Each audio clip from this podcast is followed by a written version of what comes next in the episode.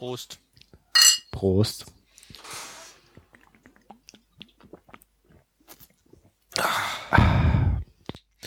Ja, wir trinken heute Stralsunder Bier. Ähm, Stralsund äh, ist eine Stadt ähm, im Osten Deutschland, direkt ähm, vor der Insel Rügen. Ähm, wir waren im Sommer schon da, ist ein kleines Hafenstädtchen, ehemalige Hansestadt. Ähm, hier gibt's jetzt keinen so wahnsinnigen äh, Klappentext. Ich lese trotzdem das, was draufsteht, vor. Das ist nämlich trinkt Stralsunder Bier. Pilz, vollmundig, ar aromatisch, herb. Tja, Weini, wie schmeckt's dir denn? Mm, also so herb finde ich das gar nicht. Mag vielleicht dran liegen, weil es gerade so kalt ist. Aber ähm, lass mich nochmal einen Schluck nehmen. Dö, dö, dö, dö, dö, dö. Mm. Also ich finde es eigentlich angenehm zu trinken. Ähm, so, also ist es wirklich nicht so herb oder kommt es mir nur so vor? Ich weiß es nicht. Ja, es ist schon, also es ist schon deutlich herb. Und mir ist, mir gefällt es eigentlich sehr gut. Das könnte man so trinken. Ich meine, es ist immer noch ein Pilz ähm, und kein Edelpilz. Die werden ja dann noch herber. Aber Ja, so ist es. Nee, aber wie gesagt, ähm, man kann es gut trinken. Äh, ist jetzt halt nichts Außergewöhnliches, meiner Meinung nach, aber ja, es kommt auch nicht so außergewöhnlich daher. Aber eine Importware von meinem Kurzurlaub. Okay, fangen wir an.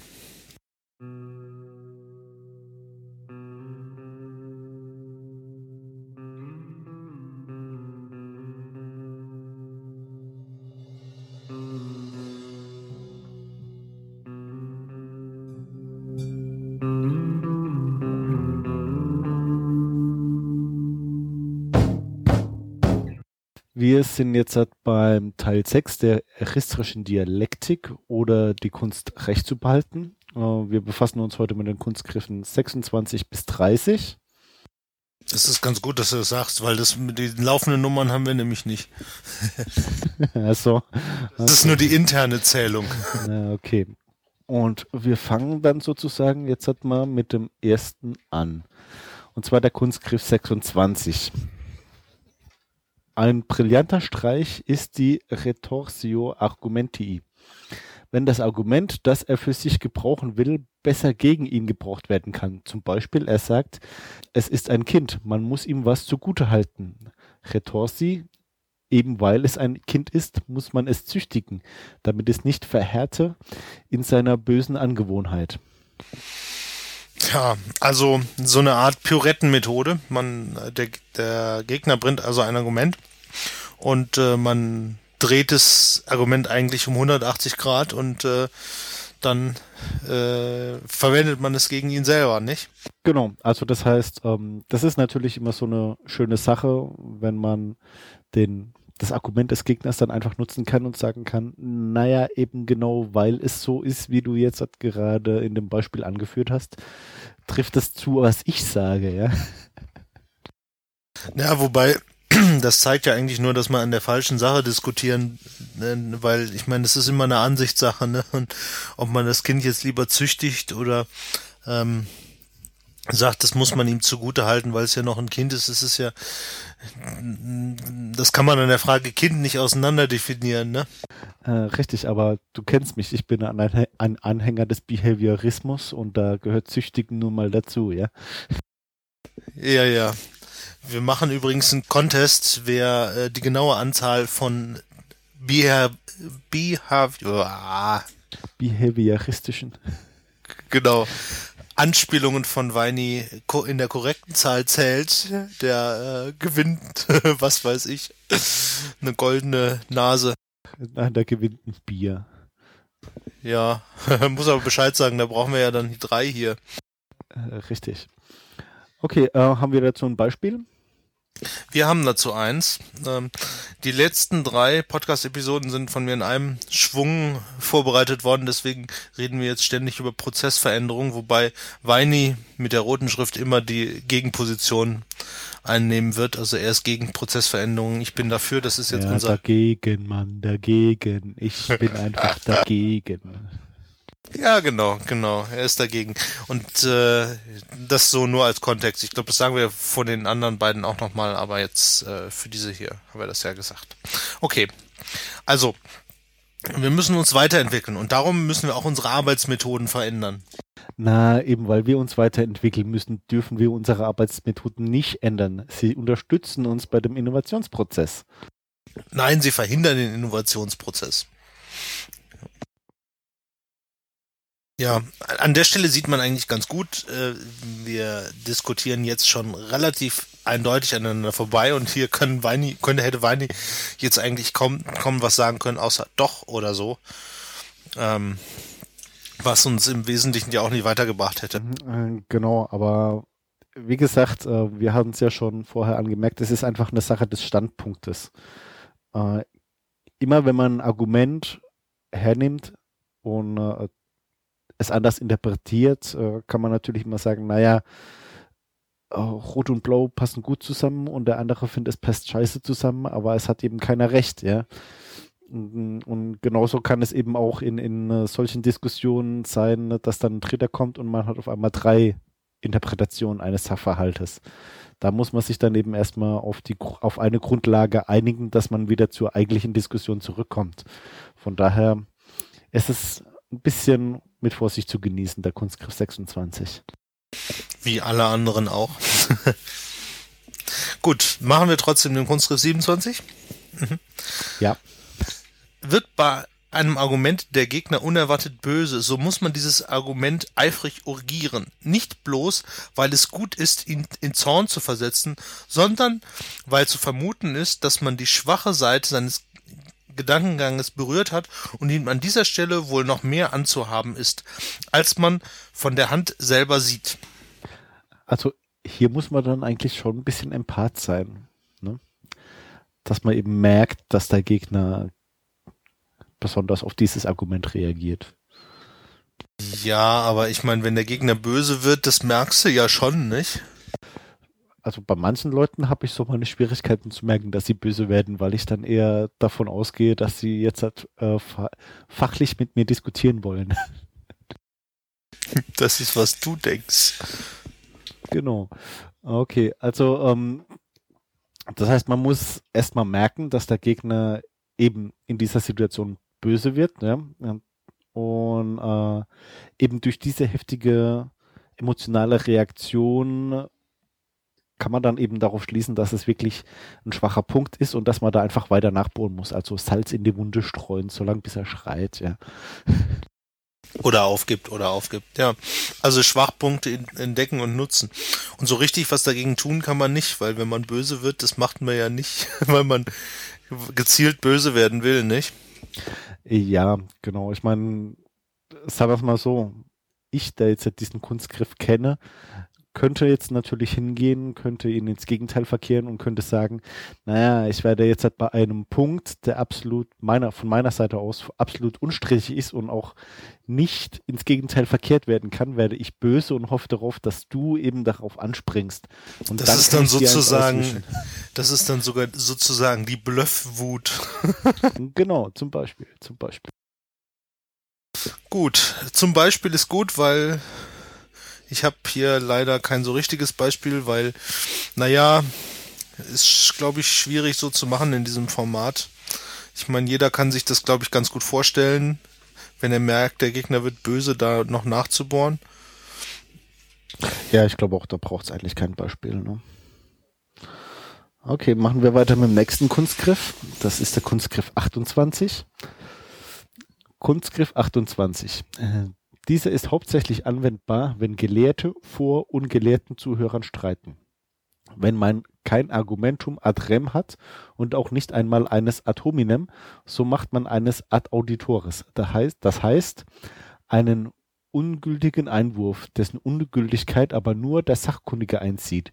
Ein solcher ist der Gegner, aber die Hörer nicht. Er wird also in ihren Augen geschlagen, zumal wenn der Einwurf seine, Behauptung irgendwie in ein lächerliches Licht stellt. Zum Lachen sind die Leute gleich bereit und man hat die Lache auf seiner Seite. Die Nichtigkeit des Einwurfs zu zeigen, müsste der Gegner eine lange Auseinandersetzung machen, und auf die Prinzipien der Wissenschaft oder sonstige Angelegenheiten zurückgehen. Dazu findet er nicht leicht Gehör. Ja, also ich habe das Ganze jetzt mal als äh, Anne Will-Methodik in die heutige Zeit interpretiert, weil das ja nun. ja, das ist gut. Das sind, sind ja nun die Methodiken, die bei Anne Will und äh, ihren Kolleginnen von den Dames und Herres Diskutanten angewendet werden. Und äh, da wird eine gewisse Effekthascherei gemacht. Also was haben wir? Wir haben zwei Experten, die sich unterhalten. Zum Beispiel Politiker die sich in, auf einem Gebiet besser auf, auskennen als ihr Publikum. Zum Beispiel Politik. genau. Und ähm, naja, äh, in, in dem Fall äh, ist es halt so, dass, dass man dann ein Argument br bringen kann, was den anderen lächerlich macht, was fachlich ja also falsch ist. Aber die Zuhörer merken nicht, dass es fachlich falsch ist, weil es da grobe, unzulässige Vereinfachungen normalerweise macht. Mhm. Um, und hier merkt man natürlich wieder, dass äh, Schopenhauer ganz klar den Fokus darauf legt, dass man gewinnt, nicht, dass man Recht hat. Ne? Deswegen ist dieser Kunstgriff auch zulässig. Ja, ja, er wird, er wird da öfter angewandt. Naja, und so, so ist dann der Gegner sozusagen mit der, mit dem, mit der dummen Aufgabe ähm, betraut, äh, dass er halt das Argument des Gegners entkräften muss. Also, und das ist nicht so einfach. Genau, zumal wenn das eben ein Argument ist, das für den Laien nicht so einfach verständlich ist, da es einfach gewisse Grundkenntnisse voraussetzt und auf diesen fachlichen Grundkenntnissen aufbaut und dann vielleicht erst in zweiter, dritter Instanz, das heißt wirklich für den Sachkundigen, also für den Fachmann, erst einsehbar ist, dass dieses Argument eben falsch ist. Und das heißt, man müsste als Gegner hier den Zuhörer erstmal erklären, was sind die Grundlagen, was sind die Theorien, die auf diese Grundlagen aufbauen und warum ist das Argument anhand dieser Theorien falsch. Und der geneigte Zuhörer ist nicht geneigt, sich äh, hier eine Abhandlung über äh, fachliche Spezifikationen oder was der Geier was anzuhören. Hochleistungsbau oder sowas. Zum Beispiel. Ja. Softwarearchitektur. Ja, so reden sie bei Anne Will nicht so viel drüber. ähm, ja, und man, man kommt dann schnell auch so nach dem Motto, ja, jetzt, jetzt redet er sich wieder um Kopf und Kragen und äh, da ist gezeigt worden, okay, der hat eigentlich keine Ahnung. Dabei ist es genau andersrum. Ist eigentlich eine schöne Sache. Das genau, ein Beispiel haben wir. Beispiel habe ich da tatsächlich, ähm, und zwar ist das tatsächlich aus dem äh, aus dem Schopenhauer Buch. Ich habe es ein bisschen in die Neuzeit geholt. Insbesondere habe ich habe ich gerade Celsius genommen und auf Celsius umgerechnet. Äh, Aber ansonsten ist alles mehr oder minder von Schopenhauer paraphrasiert. Bitte Weini. Okay. Bei der Bildung des Urgebirgs war die Masse, aus welcher der Granit und alles übrige Urgebirge kristallisiert, flüssig durch Wärme also geschmolzen. Die Wärme musste etwa 250 Grad Celsius sein. Die Masse kristallisierte unter der sie bedeckenden Meeresfläche. Was ist denn das für ein Blödsinn? Bei 150 Grad Celsius, da wäre das Meer schon lange verkocht. Das verkocht bei 100 Grad. Das würde alles in der Luft schweben. Lach, lach, lach, lach, lach, lach, lach, lach, lach, lach, lach, lach, lach. Ja, ich, ich finde, du solltest irgendeinen so Lacher von Zuschauern da hinten jetzt einspielen. Ja, ich guck mal, ob ich einen finde. Ich guck mal, ob ich einen finde. Der Siedepunkt ist nicht allein von dem Wärmegrad, sondern ebenso sehr von dem Druck der Atmosphäre abhängig. Je mehr Wasser also verdunstet, umso mehr erhöht sich der Siedepunkt. Bla bla bla. Ja. Gut, das war wahrscheinlich jetzt noch eine Sache, die, das äh, ist jetzt ein Beispiel, was vielleicht in heutiger Zeit auch etwas besser erklärt werden kann, aber vor 100 oder 200 Jahren hätte der Weini da wahrscheinlich ganz schön viel erzählen muss, weil Atmosphärendruck, hallo, Atmosphäre, was denn die Atmosphäre? Wir sind doch auf einer Scheibe. Naja, 200 Jahre ist da vielleicht ein bisschen. ja, aber ich meine, die Scheibe gibt's ja heute noch, ne? ja liegt auch manchmal ein Steak drauf. so oder so ähnlich. Okay, aber ich glaube, es ist klar geworden, was, was mit diesem Kunstgriff gemeint ist. Ja, ich glaube auch. Okay, weiter zum nächsten. Kunstgriff 29. Merkt man, dass man geschlagen wird, so macht man eine Diversion. Das heißt, fängt mit einem Male von etwas ganz anderem an, als gehöre es zur Sache und wäre ein Argument gegen den Gegner. Dies geschieht mit einiger Bescheidenheit, wenn die Diversion doch noch überhaupt das Thema Questionad Question, questionisch, questionisch betrifft. Unverschämt wenn es bloß den Gegner angeht und gar nicht von der Sache redet. Unverschämt ist die Diversion, wenn sie die Sache questionat questionis ganz und gar verlässt und etwa ab anhebt, ja, und so behaupten sie neulich ebenfalls etc. Denn da gehört sie gewissermaßen zum Persönlichwerden, davon in dem letzten Kunstgriff die Rese sein wird. Sie ist genau genommen eine Mittelsstufe zwischen dem äh, dem daselbst zu erörternden Argumentum ad personam und dem Argumentum ad hominem. Wie sehr gleich sein angeboren dieser Kunstgriff sei, zeigt jeder Zank zwischen gemeinen Leuten. Wenn nämlich einer dem anderen persönliche Vorwürfe macht, so antwortet dieser nicht etwa durch Widerlegung derselben, sondern durch persönliche Vorwürfe, die er dem ersten macht, die im Selbstgemachten stehen lassend, also gleichsam zugebend. Sehr schön. Sehr schön. Also das heißt, äh, hier sind wir dann wirklich bei einem Umstand, wo die Diskussion schon verloren ist. Zumindest äh, hat man selbst als Anwender dieses Kunstgriffs keine weiteren Argumente mehr, die wirklich sachlich wären. Man gibt die Diskussion ver verloren, nicht?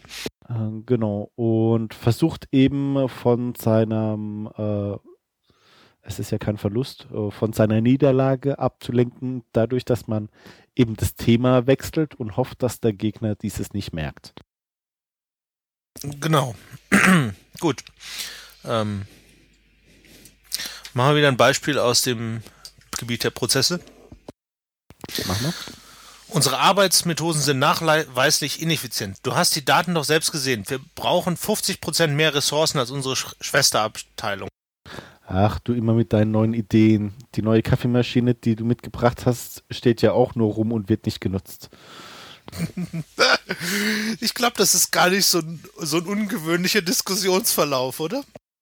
Äh, ja, es ist halt wirklich, ähm, ich glaube, es ist wirklich so, so eine urmenschliche Eigenschaft, dass man dann auf Vorwürfe, auf persönliche Vorwürfe äh, auch persönlich reagiert. Ne?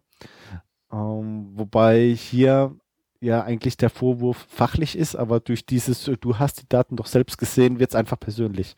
Und da schaltet dann bei vielen Menschen einfach auch das Hirn aus und man sagt dann so, na, jetzt hast du mich persönlich in meiner Meinung angegriffen. Ähm, ja, also es ist äh, möglicherweise so, dass man sich dann auch ins Persönliche reinsteigert, ne?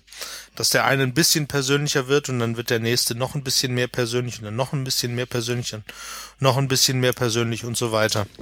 Äh, ja, also ich meine, wenn man es nicht gerade gewohnt ist, äh, so wie ich, äh, in einem Umfeld zu arbeiten, das vor lauter persönlichen Vorwürfen nur so strotzt, also sprich daheim bei meinem Vater auf dem landwirtschaftlichen Hof, ja, da ist der normale Umgangston halt ein bisschen rauer.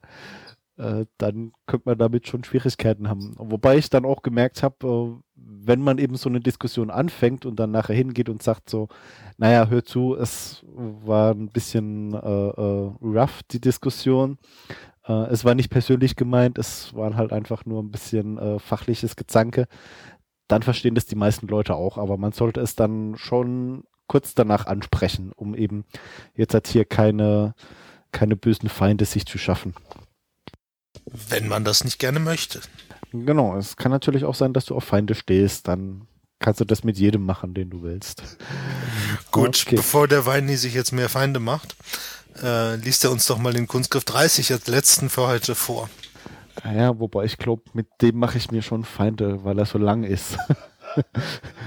Und vor allem die ganzen lateinischen Begriffe. Ah, okay, aber lass mich mal lesen das Argumentum ad äh, verecundiam. Äh, statt der Gründe braucht man Autoritäten nach Maßgabe der Kenntnisse der Ge des Gegners. Un Unus quisque ähm, mavult äh, credere quam judicare, sagt Seneca. Man hat also leichtes Spiel, wenn man eine Autorität für sich hat, die der Gegner respektiert. Es wird aber für ihn desto mehr gültige Autoritäten geben, je beschränkter seine Kenntnisse und Fähigkeiten sind. Sind etwa diese vom ersten Rang, so wird er höchst wenige und fast gar keine Autoritäten für ihn geben. Allenfalls wird er die der Leute vom Fach in einer ihm wenig oder gar nicht bekannten Wissenschaft, Kunst oder Handwerk gelten lassen. Und auch dies mit Misstrauen. Hingegen aber die gewöhnlichen Leuten tiefen Respekt für äh, die Leute vom Fach jeder Art, Autoritäten, die der Gegner gar nicht versteht, wirken meistens am besten. Ungelehrte haben einen eigenen Respekt vor griechischen und lateinischen Floskeln. Auch kann man die Autoritäten nötigenfalls nicht bloß verdrehen, sondern geradezu verfälschen oder gar welche anführen, die ganz aus eigener Erfindung sind. Meistens hat er das Buch nicht zur Hand und weiß auch nicht zu handhaben. Auch sind allgemeine Vorurteile als Autoritäten zu gebrauchen. Wenn die meisten denken mit Aristoteles, ja, es gibt ja keine noch so absurde Meinung, die die Menschheit nicht gleich zu der ihrigen macht. So bald man es dahin gebracht hat, sie zu überreden, dass solche allgemein angenommen sei. Ja, also der, der, dieser Kunstschrift ist stark verkürzt, um den Weini nicht noch länger vorlesen zu lassen und damit das hier auf, der, auf die Folie passte. Ähm, aber es ist schon äh, harter Stoff, ja. ja. Es ist schon harter Stoff. Also, aber er ist, er ist sehr amüsant geschrieben und insbesondere, ähm, da ist noch ein Teil über, ähm, über Autoritäten im, im Gerichtssaal, ähm, dass die immer Gesetze sind, das ist sehr interessant, das kann man sich auch gut nochmal durchlesen. Die Kunstgriffe sind ja alle mit Volltext nochmal verlinkt. Ähm, ja, äh, sachliche Argumente, das ist ja die Problematik, die hier angegeben Oft habe ich überhaupt keine sachlichen Argumente, weil wenn wir beide uns jetzt über Kernphysik unterhalten würden, gehe ich mal davon aus, dass du relativ wenig Ahnung hast. Also ich hatte mal einen Professor, der war ähm, Kernphysiker. Ja, dann über. du verstehst meinen Punkt. Ja, ja. Also das heißt, äh, hier in dem Fall könnte ich natürlich von meinem äh, exzellenten Halbwissen mit der gerade so mit 3.7 bestandenen Klausur bei dem Herrn Professor Kernphysiker ähm, äh, dir schon eins auswischen, weil ich mich auf ihn beziehen könnte. Und da du gar keine Ahnung hast, kann ich dir einfach was vom Pferd erzählen, ja? Gesundheit. Na, mein Opa hat Pferde gezüchtet, insofern kenne ich mich mit Pferden aus. Ja, aber ich meine, äh, das, ist, das ist eben so die, die Problematik bei den ganzen Stammtischgesprächen. Ja, man hat eben keine Autorität und greift doch auf viele zurück. Ja, also das ist, das ist halt genau der Punkt. Man hat also keine wirklich ähm, sachlichen Argumente, aber man kann halt auf seinen Professor in Kernphysik zurückgreifen. Und äh, das funktioniert eigentlich ganz gut, insbesondere wenn man jemanden wählt, den, ähm, den, die, den der Gegner kennt. Also was weiß ich, äh, wenn ich dem Weine jetzt von Bob Marley erzähle, würde das vielleicht besser funktionieren, als wenn ich ihn von, von Che Guevara erzähle oder von Mao Zedong. Also die kenne ich alle drei ganz gut. Ich würde sie auch als Autoritäten akzeptieren, alle drei. Selbst Mao Zedong? Ah ja, warum nicht? Ähm, und der andere Punkt ist, dass man als Autorität auch die öffentliche Meinung nehmen kann. Also sozusagen, ähm, ja, aber hier sind alle dieser Meinung und da musst du ja auch der Meinung sein. Und da, da lässt sich Schopenhauer auch ganz schön drüber auf in dem, in dem Volltext, wo ich jetzt viel von kürzen müsste, einfach weil wir es sonst nicht äh, zusammengekriegt hätten. Mhm. Genau, diese öffentliche Meinung sind äh, zum Beispiel diese beliebten allgemeinen Plätze. Ja? Also ähm, keine Ahnung. Das ist dann, äh, solche allgemeinen Plätze fangen meistens an mit, man sagt ja auch. Genau, Mann sagt ja auch, wer auch immer Mann ist. Ja. Genau, also nicht der Thomas Mann oder sonst irgendwelche aus dieser Riege, sondern halt so der allgemeine Mann. Ja, äh, als Gegenmittel hierzu ähm, kann man natürlich dann auch eine andere Autorität angreifen oder aufgreifen die eben zum Beispiel das Gegenteil sagt oder eben einen Allgemeinplatz, der genau das Gegenteil aussagt. Ne? Man kann halt auch sagen, ja, also ich bin ja durchaus der Meinung, wenn ich mit deinem Professor, wenn du sagst, dein Professor über Kernphysik hat folgende Meinung, dann mag das ja für Kernphysik richtig sein, aber wenn er mir jetzt was über Politik erzählt, kann er ja trotzdem keine Ahnung haben. Äh, genau, das heißt, man spricht ihm hier einfach die fachliche Kompetenz ab. Und ja, diese Allgemeinheitsurteile kann man als, als Vorurteil bekämpfen, weil es ja in der Regel eigentlich nur Vorurteile sind. Und äh, ja, was, was alle, wenn alle einer Meinung sind, ist das noch lange kein Beweis, weil irgendwann waren tatsächlich mal alle der Meinung, die Erde wäre eine Scheibe, bis auf sehr wenige und die wenigen hatten einfach recht. Genau, also hier gibt es auch einen schönen Spruch. Scheiße muss gut schmecken. Milliarden Fliegen können sich nicht irren. Der Volksmund sagt auch, nur tote Fische schwimmen mit dem Strom. So oder so ähnlich. Ähm, ja, die Beispiele hierzu sind eigentlich nur zwei Allgemeinplätzchen, die wir euch jetzt hier ähm, zugute geben und dann erklären, warum das problematisch ist. Nummer eins macht Weini. Guck mal, die Franzosen und die Briten sind doch auch stolz auf ihre Nation. Ja, und da denke ich mir, und ist das ein Argument? Also, weil nur weil Franzosen und Briten das tun, ist das deswegen richtig oder darf man das deswegen oder müssen wir das deswegen auch machen? Naja, das ist einfach so eine Sache. Ich meine, jetzt hat gerade dieser Nationalstolz ist bei uns ja ein bisschen äh, historisch bedingt, ähm, sag ich mal, minder bemittelt. Wobei ich auch jetzt. Ist das wirklich historisch bedingt minder bemittelt oder ist es vielleicht ja einfach nur minder bemittelt? Also sagen wir es mal so.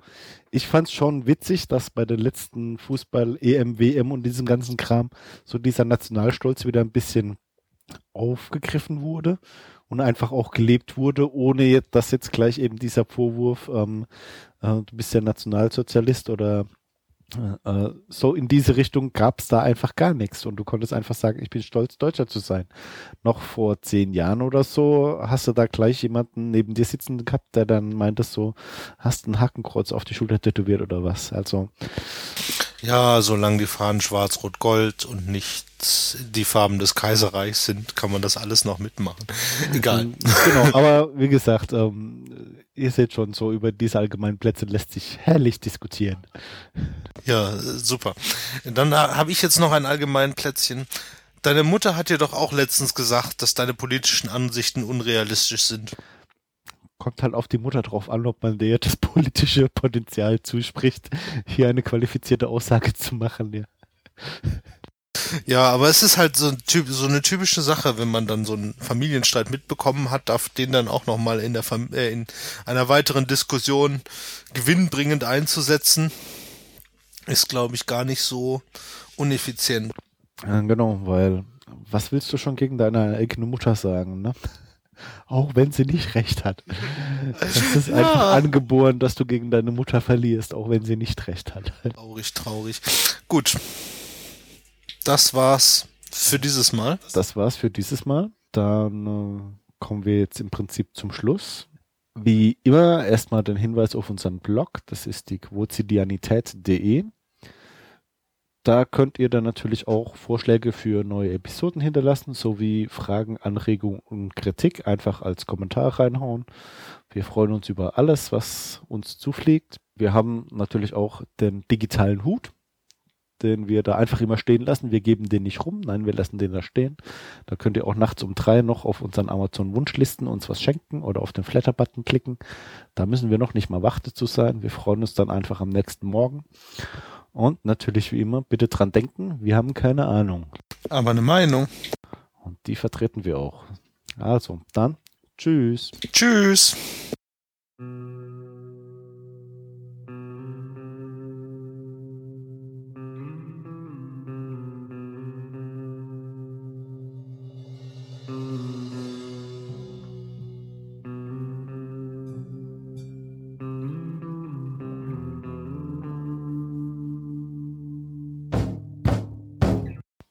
Geduld ist die Tugend der Glücklichen. Von Brauch Benedictus de Spionza. Das war ein niederländischer Philosoph. 1632 bis 1677. Hieß der nicht Baruch Benedictus de Spinoza? Was habe ich gesagt? Was anderes. das lasse ich so.